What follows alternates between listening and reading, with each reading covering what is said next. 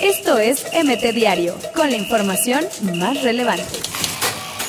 Corona explota contra Delgadillo y sugiere que se vendió al América en 2013. Dueños de la Liga MX se reunirán para analizar venta o desafiliación del Veracruz. Más viejos, más maletas. Los peores equipos en la Liga MX son los de mayor edad. Chicharito se luce con golazo. Volvió a anotar en Europa, casi tres años después. Es tan chiquita que ningún directivo estuvo. Hermosillo se burló de la League's Cup. No paran los elogios. Prensa de España se rinde ante Héctor Herrera. Carius contraataca. Ridículo error del portero villano de Liverpool, ahora con Besiktas. Otro técnico mexicano a Centroamérica. Sánchez Yacuta dirigirá el Santa Tecla.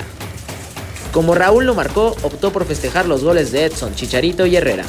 Peleador de la UFC no siguió en fútbol mexicano por la corrupción. Tecatito dio asistencia y el Porto debutó triunfal en la Europa League.